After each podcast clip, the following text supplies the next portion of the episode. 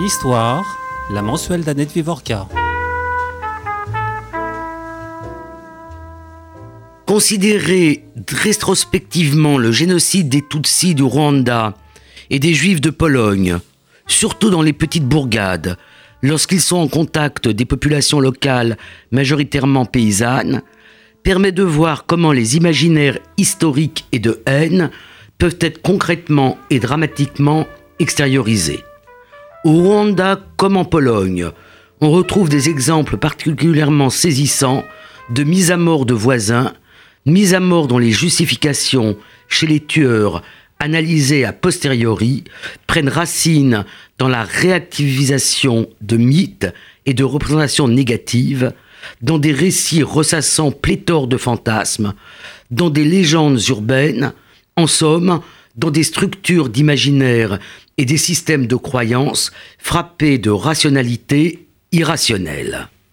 Ces mots sont de euh, Sidi Ndiaye, dont l'ouvrage Tutsi du Rwanda et Juifs de Pologne, victimes de la, de la même haine, point d'interrogation, qu'il vient de publier aux éditions Au bord de l'eau. Sidi Ndiaye est mon invité. Il a euh, déjà publié deux ouvrages. Il s'est intéressé, si j'ai bien compris, aux politiques de réconciliation euh, en Mauritanie. Donc c'est un peu comme s'il allait regarder l'envers de ces politiques euh, de réconciliation. Et il publie cet ouvrage avec une préface de Jean-Charles Chourec. Jean-Charles Chourec, les plus âgés s'en souviennent peut-être. Euh, nous avons été tous les deux, lui et moi, co-organisateurs d'un colloque euh, très important, juif et polonais, qui s'est tenu en 2005 à la BNF et dont les actes ont été publiés en un très gros volume, juif et polonais, 1939-2008, aux éditions Albin Michel. C'est un des meilleurs spécialiste de, de, l'histoire des, des, Juifs de, de, Pologne. Alors nous allons commencer par regarder un peu ce qu'il y a dans cet ouvrage. Et euh, j'aimerais bien que vous nous expliquiez ce que vous appelez des imaginaires historiques et des images et des imaginaires de haine. Euh, merci Annette Viavorka pour l'invitation. Alors, euh, imaginaire historique, parce que ce que j'entends par imaginaire historique, c'est finalement un ensemble de représentations euh, construite euh, au fil des années, euh, qui progressivement s'installe, s'installe de manière durable dans les esprits des individus, enfin qui deviendront plus tard ces tueurs. représentations qui se nourrissent de mythes, ressassant des mythes, des légendes, un ensemble de mythes, de légendes qui construisent finalement le Tutsi ou le Juif comme ennemi irrévocable, ennemi, cet ennemi dangereux. Et progressivement, avec les années, cette, ces représentations s'installent, occupent l'esprit euh, de ces, des tueurs euh, et euh, ont des conséquences pratiques sur le, le, comportement social des individus. Alors, pour les Tutsis, enfin, ou plutôt pour les Hutus, quel est cet imaginaire de haine? Est-ce que vous pouvez un peu l'expliquer aux, aux, auditeurs qui connaissent peut-être pas si bien que ça la, la question du Rwanda? Oui, alors ce qu'il faut savoir sur le Rwanda, c'est que euh, le Rwanda, euh, l'histoire du Rwanda est une histoire euh, falsifiée. C'est une histoire falsifiée à la fois par les premiers explorateurs occidentaux, les colonisateurs, et donc qui ont installé finalement dans l'esprit des Rwandais l'idée que les Tutsis, dans un premier temps, étaient un peuple de, dominateurs, d'aristocrates, etc. Et progressivement, ils vont complètement euh, installer une, une, division radicale, une radicalité dans la division entre euh, Tutsi, Hutu et toi, et euh, vont construire la, les Tutsis comme des personnages, comme des personnes finalement respectables, une population d'aristocrates, et à l'inverse, les Hutus comme une population de serfs, de vulgaires esclaves, etc. Et, cela va... À quelle, à quelle période à peu près? À la fin du 19e siècle déjà, on commence à construire cela, cette, cette histoire-là. Et ce sont les colonisateurs. Les colonisateurs qui installent, qui construisent cette idée-là. C'est qui les colonisateurs Alors, les, dans un premier temps, les Belges, les Belges, ensuite il y a les Allemands, ensuite les Belges, qui vont construire cette, cette, histoire-là et euh, vont faire des Tutsis une population d'aristocrates. De, de, Et le, le problème, c'est que les Hutus et les Toits vont être marginalisés et ceux-ci vont nourrir l'élite instruite Hutu et, et, et, et Toits va nourrir un, une forme de ressentiment euh, jusqu'aux indépendances. Et au moment des indépendances, l'alliance. Alors, quelles indépendances? euh, euh, L'indépendance du Rwanda, à partir de. En 1962, ça arrive, mais en 1957 déjà, on a quelque chose. Est-ce que lorsque se pose la question des décolonisations et de, des indépendances et, du, et de l'identité du futur État à naître du Rwanda? C'est-à-dire en fait une question d'identité nationale. Exact, exact. Et donc, à ce moment-là, l'élite Hutu instruite commence à se poser la question, se dire alors, euh, qui sont les véritables, les populations autochtones, qui sont les vrais Bantous, les vraies populations du Rwanda, ce sont les Hutus, ce sont les Hutus et les Toits, et pas les, pas les, pas les Tutsis, parce que les Tutsis, euh, de ce qu'on en sait, les Occidentaux nous ont dit qu'ils ne viennent pas du Rwanda, que c'était des populations d'origine caucasique, parce qu'ils étaient, ils sont grands de taille, beaux, le nez fin, etc. Et qu'ils ne pouvaient pas, dans ce, dans ce, parce que euh, physiquement, ils ne, ils ne ressemblaient pas aux nègres, euh, être d'authentiques populations rwandaises, qu'ils venaient d'ailleurs. Et donc, à ce moment, l'élite instruite Hutu se saisit de ce discours-là et pose les Tutsis comme des envahisseurs. Et euh, justement, euh, pendant longtemps, on leur a enseigné que les Tutsis étaient meilleurs qu'eux. Et ils vont nourrir ce ressentiment-là.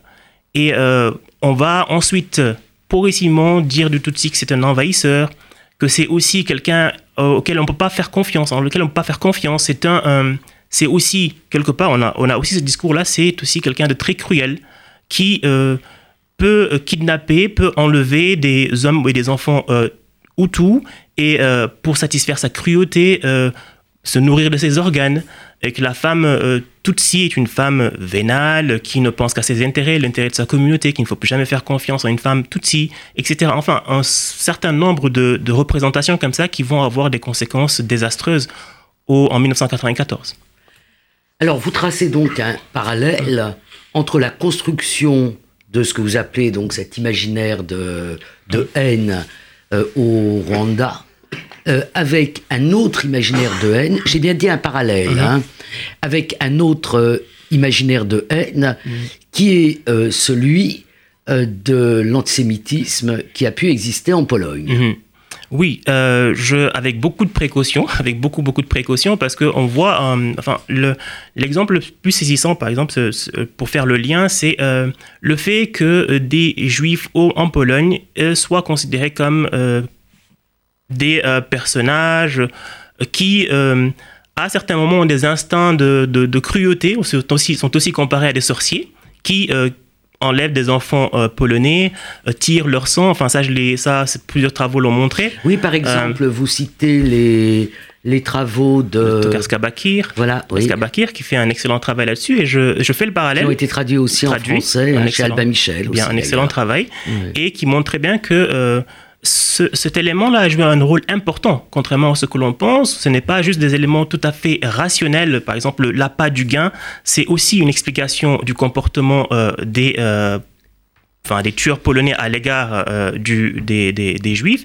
Mais ce n'est pas le seul élément explicatif qu'il faut également saisir, intégrer la dimension irrationnelle du, du comportement qui est celui de croire que des juifs sont des sorciers qui enlèvent des enfants, qui tirent leur sang pour euh, guérir le- les nouveau-nés juifs, etc., de leur cécité.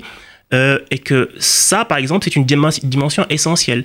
Euh, et quand on fait la comparaison avec le Rwanda, on voit bien que pendant le, le- le génocide de 1994, cet imaginaire-là a joué un rôle crucial. Les, Est-ce que vous pouvez rappeler très très brièvement Mhm. ce qu'a été le génocide de 94 Alors- Très très rapidement. Oui, 94, on- ça- le, le génocide commence le 6 avril 94. Le président du Rwanda, Juvenal Abirimana, euh, meurt dans un attentat euh, d'avion et euh, le, juste le lendemain, le- la nuit même, le génocide commence en fait. Euh, certains, certains diront que c'était le, c'était le signe, c'était le, signal. le signal, Mm. le signal donné aux, aux tueurs pour commencer finalement ce génocide. Le, problème, c'est que euh, le, gouvernement, enfin le régime Hutu à l'époque, euh, va se saisir là de cet événement pour accuser les Tutsis de l'intérieur et de l'extérieur de euh, vouloir réinstaurer le pouvoir Tutsi comme il l'appelait. Et donc ils vont saisir cette occasion pour à la fois exterminer les Tutsis de l'intérieur et engager, s'engager dans une lutte, lutte à mort contre le FPR, avec le FPR plutôt, le Front patriotique rwandais qui était dirigé à l'époque par Kagame, qui, qui d'ailleurs arrêtera le génocide. C'est ce FPR qui arrêtera le génocide euh, euh, 20, euh, au mois de juillet, mois de juillet 94. À peu près combien de victimes, même si cette comptabilité macabre est toujours très difficile à, à faire? Entre 800 000 et euh, 1 million de victimes. million de victimes. Ouais, on n'est pas très sûr. de- Alors, vous introduisez une autre notion qui n'est pas dans le titre de, de votre ouvrage, mais qui euh, fait partie de la problématique de, de cette recherche. C'est la notion de voisin. Mhm. Qu'est-ce que c'est qu'un voisin? Alors, un voisin au Rwanda. Alors, dès le départ, je précise que un voisin au Rwanda et en Pologne, ce n'est pas la même chose déjà. Parce qu'au Rwanda, les liens de voisinage entre Hutu et Tutsi, toi, étaient des liens très très intimes. Ils vivaient finalement ensemble et les mariages mixtes étaient nombreux.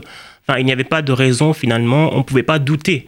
Euh, penser un seul moment qu'un jour, euh, des voisins tueraient euh, d'autres voisins Tutsi. Donc le lien était une- la vicinité finalement était une était faite de de- d'intimité, de, liens, etc., d'amitié, de partage. En Pologne, c'est différent. Entre Polonais et Juifs, déjà, enfin, le, lien n'est pas le même. C'est un, un, lien fait de méfiance. Fait de méfiance, et donc euh, ils habitent dans les mêmes lieux, mais euh, le lien n'est pas le même qu'au Rwanda. Et pourtant, finalement, euh, ce- ce- les- on, on- le- on- on aura quand même les mêmes conséquences. On aura quand même un génocide dans les, dans les deux cas. Euh, Pour être très clair, euh,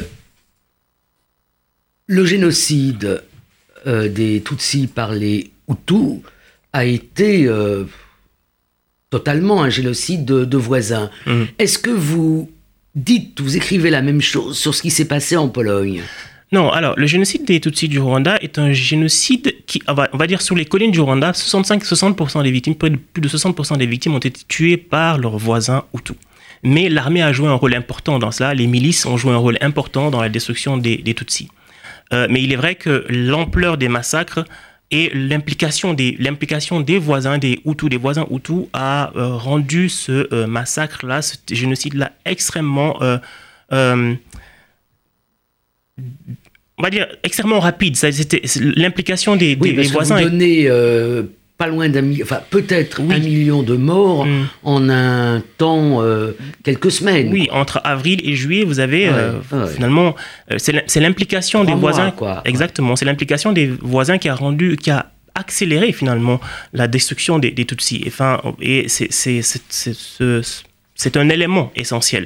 Mais l'armée a joué un rôle important effectivement dans cela parce que euh, des, des ordres étaient donnés euh, par, des, euh, par, des, par, des, par des colonels de l'armée et euh, des structures locales du MRND, du parti État, jouaient également un rôle important, ont joué un rôle important dans, euh, dans, ces, dans, la, dans, dans les meurtres, dans, la, dans le génocide. Et euh, c'est vrai qu'en Pologne, ce n'est pas tout à fait. On a, pas, on a, on a cette implication de l'armée, on a l'implication de l'occupant nazi, et c'est la différence avec le Rwanda. Et l'occupant nazi a joué un rôle majeur dans la destruction des, des juifs, des juifs de Pologne. Mais euh, moi, ce, que je, ce qui m'intéresse finalement, et certains me le reprochaient, ce qui m'intéressait finalement, c'était les meurtres volontairement commis par des voisins. Parce qu'on a aussi des, meurtres qui ont été commis, et ça, ça a été, c'est dit, c'est quelque chose que je n'invente pas. Il y a des voisins qui ont commis des meurtres Mais sans être. ce, ce terme de voisin, euh, si je ne m'abuse, c'est le titre euh, qu'avait choisi un, un de ces historiens, enfin, politisme, mais disons. On va pas faire des catégories entre histoire, sociologie, euh, euh, hum, sciences politiques, euh, qui s'appelle Yann Gross, Mhm. et qui a été en quelque sorte le, le déclencheur de, des, des grandes discussions, des grands débats en, en Pologne. Hum, bien sûr. Et Et, commencé. et est-ce que vous pouvez rappeler pourquoi, dans quelles circonstances et dans quelles euh, il a parlé des voisins? Oui, alors c'est le, c'est la, c'est le livre que j'ai commencé à lire en fait quand je me suis intéressé à la, à la, quand j'ai voulu faire cette comparaison sur les recommandations de celui qui était à l'époque mon ancien directeur de thèse, qui m'a parce que quand je m'intéressais aux voisins euh, au Rwanda, il me dit mais c'est qui votre ancien directeur de Jean-Charles Chourek, ah, d'accord, qui est le préfacier du livre. Et donc euh, je me suis, je m'intéressais au meurtre de voisins au Rwanda. Il m'a dit mais il faut, absolument que vous lisiez euh, ce que Yann Gross a écrit à propos des voisins en Pologne. Et euh, je me suis rendu compte que voilà, ce qui s'était passé au Rwanda Vous nous rappelez brièvement qu'est-ce que mm. c'est que le livre de Yann Gross? Alors, le Yann Gross justement, parle justement de ce qu'il dit à propos du massacre de Yedvabne. Il montre que euh, des Juifs ont été euh, tués, exécutés par des, par des Polonais, par des voisins polonais, et brûlés vifs dans, des grands, dans une grange. Et, et pendant longtemps, on a cru, qui ressemble un, massacre, un peu à à celui d'Oradour-sur-Glane euh, en France. Exact. Et pendant longtemps, on a cru que c'était des, les nazis qui, avaient, qui, avaient, qui avaient perpétré, ce, ce, cette, euh, ce, massacre. Et on s'est rendu compte finalement qu'avec les témoignages, notamment de celui de Smul Wasserstein, que euh, c'était effectivement des Polonais, des gens de, la, de, de, de qui avaient commis ce massacre-là. Et donc, à partir de là, toute une, toute, toute une, toute une série, toute une série de, de travaux va être enclenché, va être euh, produit par des, par des historiens polonais qui vont montrer que euh, Babné n'était pas une exception, que ça s'est passé un peu partout en Pologne. Enfin, surtout mm. dans, la, dans aux confins orientaux. Et puis, euh, euh, comment vous avez travaillé? C'est-à-dire, vous avez travaillé, vous avez beaucoup utilisé, à juste titre, les travaux qui sont nombreux, à la fois des des historiens euh, polonais, Jan Gross, Barbara Engelking, euh, Jan Grabowski et, d'autres, euh, tous ceux pratiquement qui sont dans le volume collectif que nous avons édité, enfin mm. édité au sens américain du terme, enfin mm. dirigé avec Jean-Charles Chourec. Mais vous avez aussi utilisé une autre source qui est trop peu aujourd'hui utilisée, qui sont les grandes collectes mm. de témoignages vidéo. Est-ce que vous nous en dire un, mot? Oui, alors euh, l'utilité de ces témoignages, je voulais, euh, j'ai travaillé pour le, je me suis dit, il fallait impérativement euh, trouver une façon de faire une comparaison avec de ce qui avait été dit par les victimes, ceux qui ont, des rescapés, ceux qui ont vécu ces moments, ce, ces moments, ce moment traumatique. Et donc, je, c'est l'usage de ces, vidéos, je, ces archives, je, les, me permettais de les comparer avec les entretiens que j'avais réalisés au Rwanda, que je réalisais au Rwanda avec les victimes du génocide. Notamment, euh, ce que je souhaitais faire, c'était voir comment croiser euh, les, les récits de ces victimes avec ceux que j'avais recueillis au Rwanda auprès des rescapés du génocide, des veuves qui étaient réunies dans l'association Avega, des veuves du génocide. Et ça me permettait de voir comment est-ce que cela, il parlait très concrètement, comment dans ces témoignages on pouvait repérer des moments où un discours irrationnel pouvait être produit sur des juifs à l'époque en Pologne. Et donc, ça me permettait de faire un croisement avec ce qui était dit à propos des Tutsis au Rwanda. Et c'est en, ce sens que je me suis dit, bon, il fallait impérativement mobiliser des sources livresques, mais euh, les témoignages oraux étaient aussi importants. Il fallait impérativement que je fasse ce lien avec le, les témoignages que je recueillais au Rwanda. Et c'est essentiellement pour cela que euh, j'ai voulu travailler sur ces témoignages. C'est-à-dire qu'en fait, vous avez fait vous-même une collecte mm. au Rwanda. Mm-hmm. Et vous êtes servi de, surtout de la grande collecte de, de Spielberg. Mm-hmm. Je peux dire qu'aujourd'hui, c'est consultable à, à l'American University of Paris. Mm-hmm. Donc, euh, tout à chacun peut aller consulter les 50 000 euh, témoignages qui sont indexés. Donc, c'est une consultation assez facile.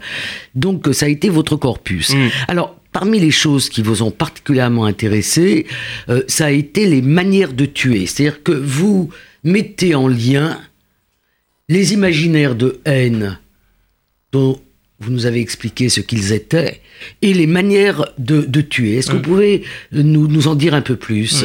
Oui, l'objectif pour moi était de faire le chemin inverse. C'était justement de voir comment est-ce que, simplement à partir de, de ce que les gens faisaient concrètement, tuer concrètement pour euh, remonter progressivement et voir ce que ces manières de tuer disaient finalement leur, leur, représentation.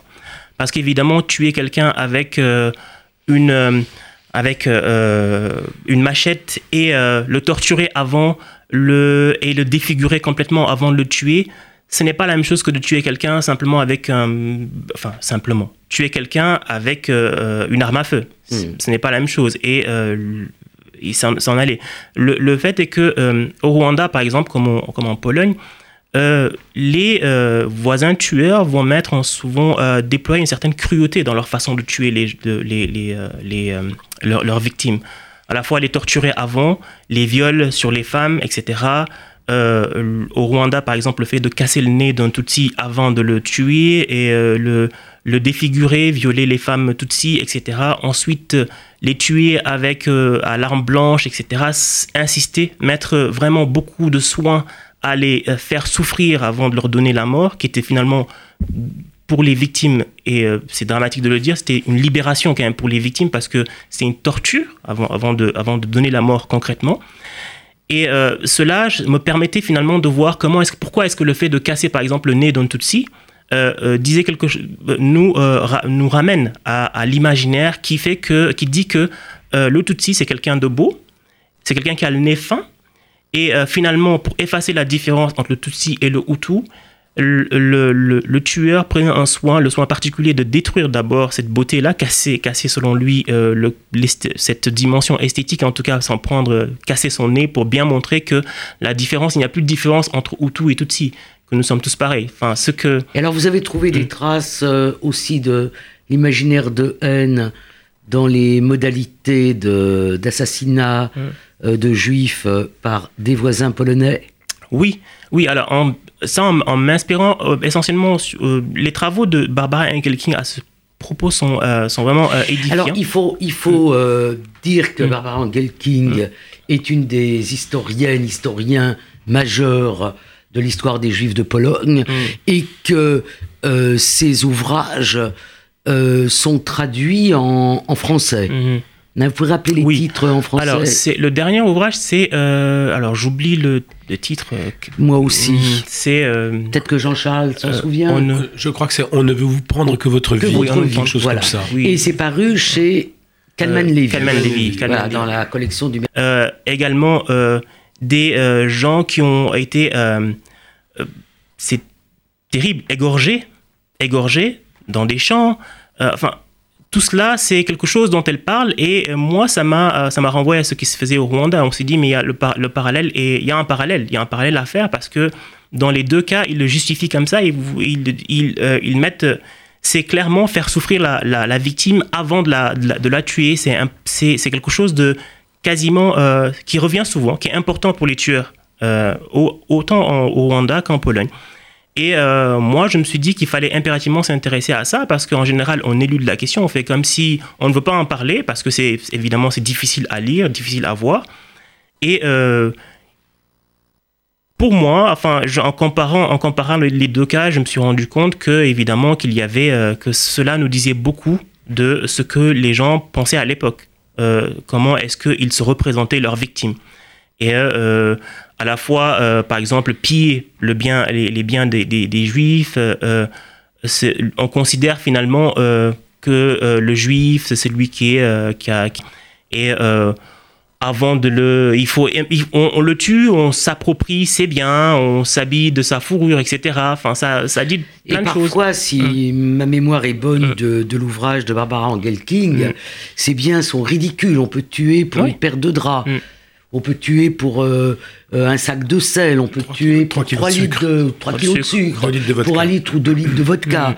C'est-à-dire qu'en fait, euh, les richesses, entre guillemets, euh, dont les Polonais s'approprient sont des richesses toutes très, très, très Mm. relatives. très très relative. Et ce que, ce que, bah, alors, ce qui est intéressant ici, c'est que quand même, euh, dans certains travaux, on dit bien que le, le, le- le mobile, enfin, ce qui motivait véritablement les, les, les tueurs, c'était l'appât du gain. Alors, c'est- dit dans certains travaux et que je, que je trouve tout à fait, euh, enfin, véridique, très très juste.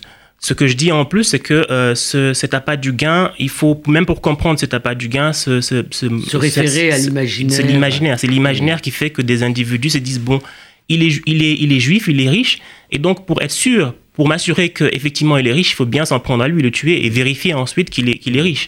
Donc euh, tout passe par cet imaginaire. quand même. Alors, dans votre ouvrage, euh, vous consacrez aussi euh, des pages à montrer la différence entre la gestion de ce passé au Rwanda après le génocide et euh, en Pologne après la Seconde Guerre mondiale. Alors, qu'ont fait le, les C'est un sujet qui vous intéresse. Vous avez travaillé sur la réconciliation euh, Ouais. en, en Mauritanie. Mm, mm. Donc, euh, euh, comment on fait pour quelles sont les sorties de, con- de conflits? Quelles sont les stratégies, la mémoire, l'oubli? Quelles sont les stratégies qui permettent éventuellement de vivre ensemble Les deux cas étant bien évidemment très différents, Mm. puisque euh, les Tutsis euh, restent euh, en nombre très important au Rwanda, Mm. alors que la Pologne est un pays où les Juifs sont une infime minorité. Donc, Mm, les...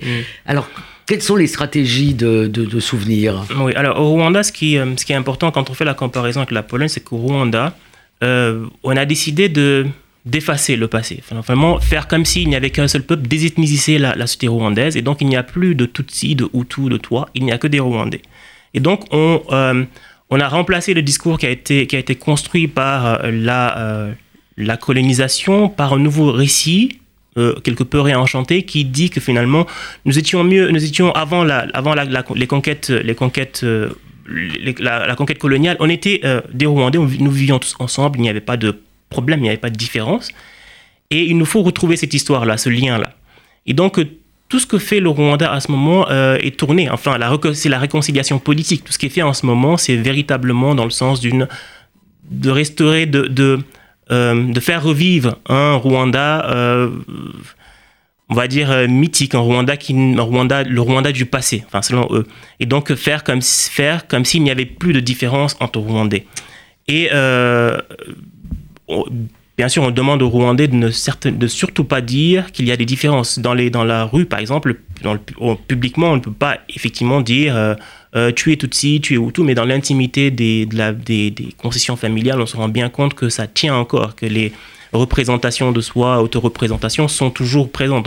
Euh, les gens sont encore... euh, c'est pourquoi je parle de réconciliation politique et pas de réconciliation sociale, parce que par le bas, euh, c'est encore difficile. Les gens ne sont pas complètement réconciliés. euh, les gens, euh, enfin, euh, les victimes de- sont encore en demande de justice, demandent la vérité, la justice. Et pour la Parce que les victimes sont, sont encore là. hein, Sont encore les- là, sont- les, sont les encore familles là. des victimes.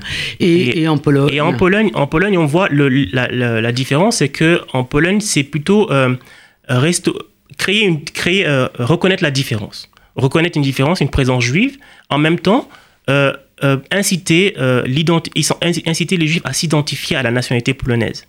Euh, alors, c'est à la fois une reconnaissance d'une différence qui a été niée pendant des, pendant des siècles, et donc c'est la différence entre le, avec le Rwanda, et sur l'éducation, d'un point de vue éducatif, en tout cas de ce que j'ai pu lire, par exemple, de, par exemple du, de- travail de Jean- Jean-Yves Potel, par exemple, où il donne des exemples précis, de, par exemple, sur l'enseignement de l'histoire, où il dit que des cas pratiques dans des écoles, par exemple, sont proposés à des, euh, jeunes Polonais, où on leur dit, par exemple, où il, est 2 heures du matin, un, couple, enfin, une femme et un enfant se présentent à votre porte et tapent à la porte. Vous ouvrez, vous voyez une femme et un jeune garçon euh, aux grands yeux, etc., qui vous demande de l'aide. Qu'est-ce que vous faites? Enfin, c'est des cas pratiques qui permettent finalement aux euh, jeunes Polonais de d'interroger de façon critique l'histoire. Et au Rwan- au Rwanda, c'est plutôt, faute de manuels scolaires adaptés, c'est plutôt euh, un travail sur les faits. On dit juste ce qui s'est passé. Il s'est passé cela, il s'est passé cela, et donc euh, pas d'interrogation critique de l'histoire pour le moment. Et euh, d'un point de vue culturel également, il y a des choses qui se font euh, en Pologne comme au Rwanda, même si ces dernières années, enfin à partir de 2015, c'est devenu un peu plus compliqué, on va dire, mais d'un point de vue culturel, il y a un dynamisme, un dynamisme qui tente à revitaliser la culture juive, enfin le- la construction du, musée Pauline, etc. Alors, dans, dans votre conclusion, euh, vous, vous, vous notez ces, ces éléments, la construction du plus grand musée Mm. euh, sur l'emplacement de du ghetto de Varsovie, enfin sur le, le dernier emplacement du ghetto de Varsovie. Euh, vous notez aussi l'acte de repentance qui a été celui du président de la République polonaise à Jedwabne en 2001. Et euh, vous vous inquiétez, parce que le, un livre, il faut qu'on ait le temps de le terminer, puis ensuite de l'imprimer. Et euh, vos dernières lignes sont un petit peu euh, pessimistes. Mm. Je vais citer la dernière ligne de votre ouvrage. Le temps d'une mémoire apaisée car partagée paraît s'éloigner. Oui. Alors, depuis que vous avez commencé ce travail, vous êtes euh, l'objet d'attaques des différentes représentations euh, diplomatiques de la Pologne qui vous poursuivent euh, des États-Unis, vous avez obtenu une bourse et vous êtes intervenu dans un certain nombre d'universités américaines et ici. Mm. Et euh, qui vous accusent de comparer les Polonais euh, aux euh, Hutus.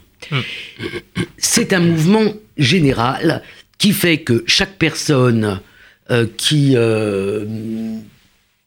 qui critique, enfin, ou qui euh, explique qu'il y a eu dans certains cas des complicités polonaises dans le génocide des Juifs, euh, sont euh, poursuivis de la vindicte des Polonais, mais maintenant, ils peuvent aussi être poursuivis par la loi.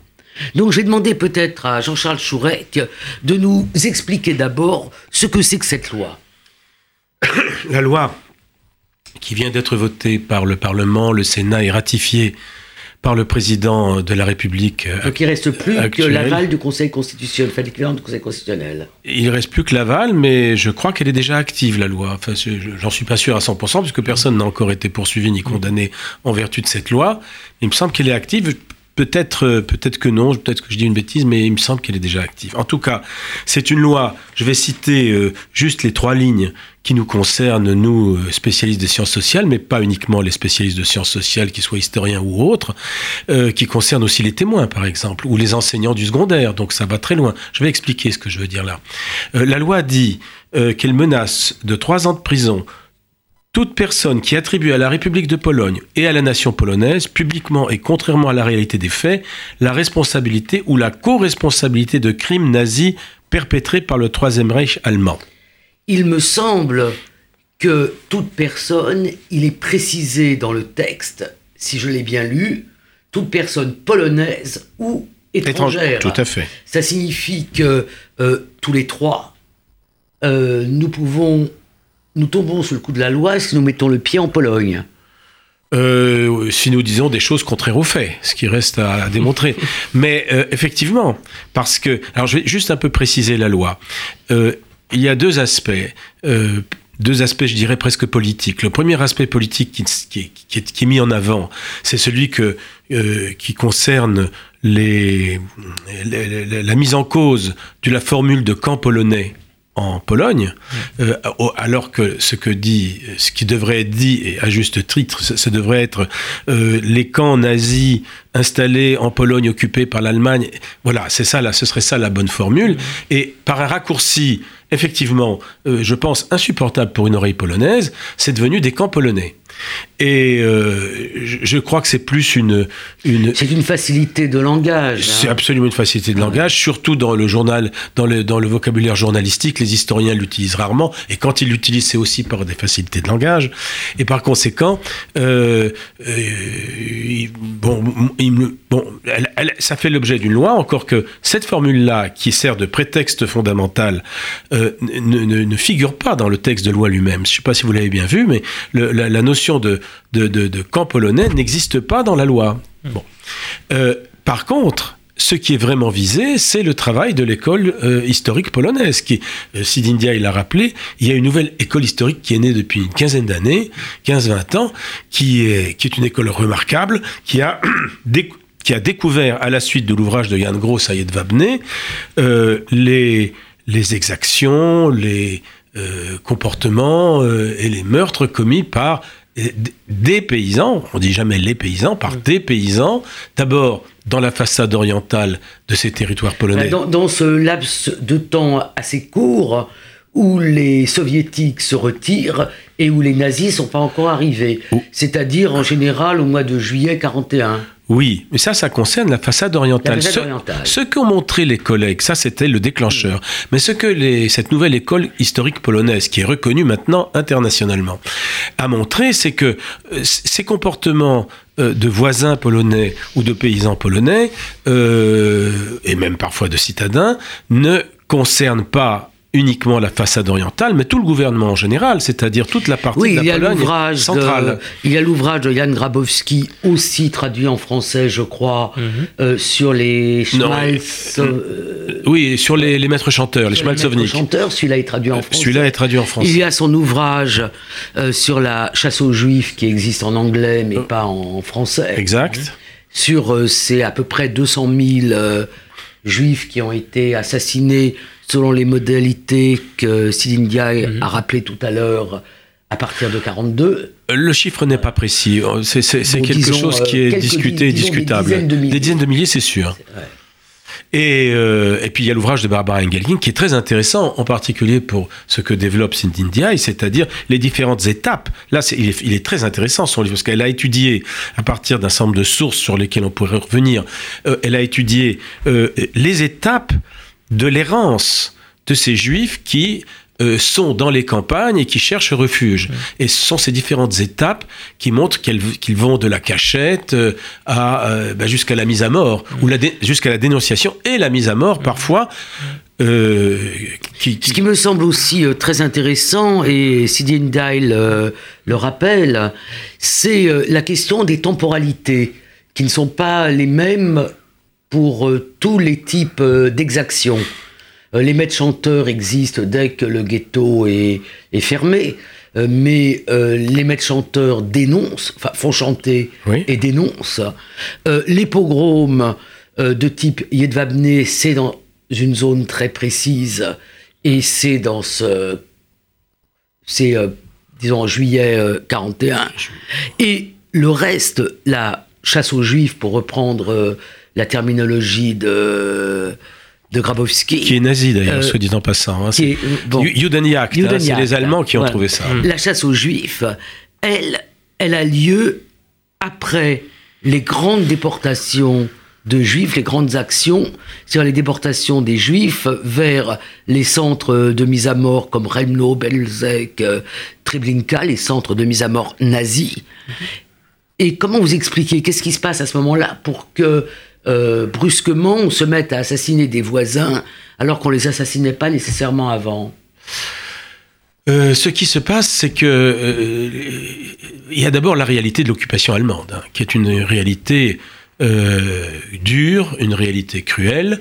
Euh, dans une des régions que j'ai étudiées pour un volume qui va paraître prochainement euh, sous la direction de Grabowski et de Barbara Engelking, justement, euh, on voit très bien que les, les, les, Allemands pratiquent des représailles importante et massive à l'égard des paysans polonais. Donc il y a un contexte de terreur qui n'est pas niable. Cela dit, euh, cela dit euh, les postes de gendarmerie allemande n'étaient pas fixés dans chaque village, ils étaient relativement éloignés des villages. Dans les, dans les bourgades polonaises, il y avait plutôt la police polonaise, et, qui était une police euh, aux ordres Ce de... qu'on appelait les bleus, non? Oui, la police bleue, exactement. Et sur laquelle je crois que Grabowski travaille. Exactement, il fait un travail sur cette, voilà, sur la police. Et donc, euh, les, les, les, les, Juifs en quête d'aide frappent à la porte de ses voisins, à la porte de ses paysans. Et euh, souvent, ce que l'on voit, c'est que ils sont euh, bien accueillis s'ils ont des moyens de payer, et on ne saurait euh, critiquer quoi que ce soit s'il s'agit de payer pour une aide. Mais après, une fois qu'ils ont eu payé, ils sont bien souvent euh, dénoncés et euh, remis à la police polonaise euh, et souvent euh, tués eux-mêmes. Mais euh, la, la modalité de, de, de, le- de- de- de l'exaction, c'est plutôt de capturer des juifs, de les remettre au maire de village, qui les remet au- à la police polonaise, qui systématiquement les tue dans les, dans les postes de police. On va revenir à, à la loi, parce que c'est moi qui vous ai détourné de, Oui, exact. de cette question de, de la loi. Euh, Vous considérez que c'est grave? Oui, c'est très grave parce que l'objectif de la loi, euh, il est précisément de- d'entraver le travail des chercheurs. Si je suis un jeune chercheur, je ne vais pas me, balance- me lancer dans, dans un travail de recherche qui va me procurer de- des Que grands des ennuis. ennuis. J'irai plutôt à travailler sur... Vous euh, disiez, vous, vous me disiez, parce que nous discutons beaucoup de ces choses-là, vous me disiez cette chose qui, a, qui me semble moi très juste. C'est que jusqu'à présent, euh, jusqu'à ces 15 dernières années, euh, la question du comportement des Polonais ou d'antisémitisme polonais, c'était une question de mémoire, mémoire contre mémoire, invérifiable. Oui. Euh, certains euh, euh, disaient, euh, moi, je considère qu'il n'y a pas d'antisémitisme polonais parce que c'est les Polonais qui ont sauvé ma famille, ou des Polonais disaient, nous avons le plus grand nombre de justes parmi les nations de, de tous les pays, et d'autres disaient, l'antisémitisme polonais a toujours existé, pogrom de l'avant-guerre, pogrom de la guerre, pogrom de l'après-guerre.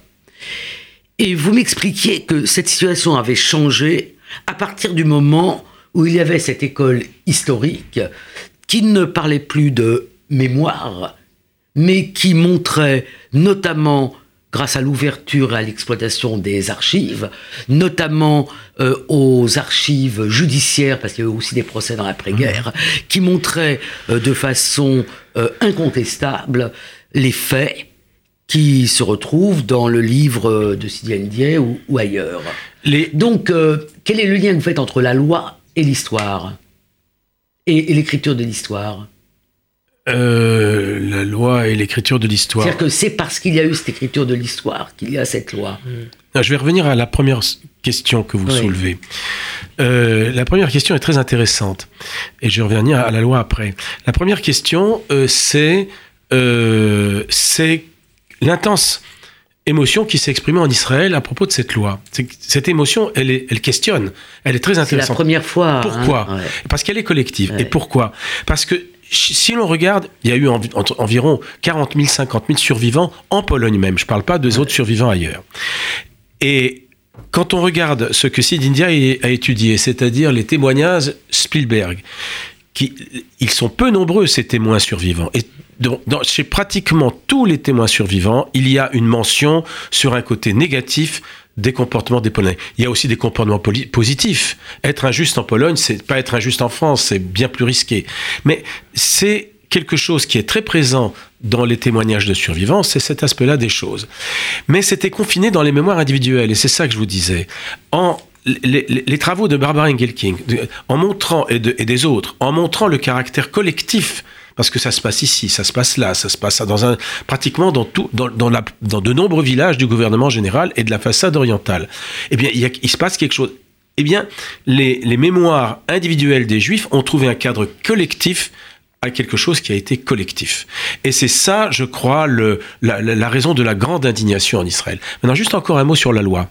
La loi, elle a un autre volet qui a été peu perçu, c'est que euh, vous, pouvez être attaqué au pénal. Si vous dites des grosses, erreurs, vous êtes attaqué. Mais surtout, vous pouvez être attaqué au civil. N'importe quelle association accréditée d'anciens combattants ou, ou, ou autre, euh, ou n'importe qui même peut vous euh, traîner au, au, au civil pour demander des, des, des, des dédommagements, une reconnaissance, etc. Et là, n'importe qui, vous, êtes, vous pouvez passi- être passible de ça. Vous avez publié les historiens de l'école polonaise, vous, Annette Viviorka. Donc, on peut dire que vous avez atteint des intérêts euh, de cette association ou des intérêts patriotiques polonais. Sid Ndiaye, pareil. Moi-même, pour la préface euh, que j'ai écrite, qui d'ailleurs a été critiquée par l'ambassade de France, de Pologne à Paris. Alors, voilà. Euh, on n'est pas d'une très grande jeunesse.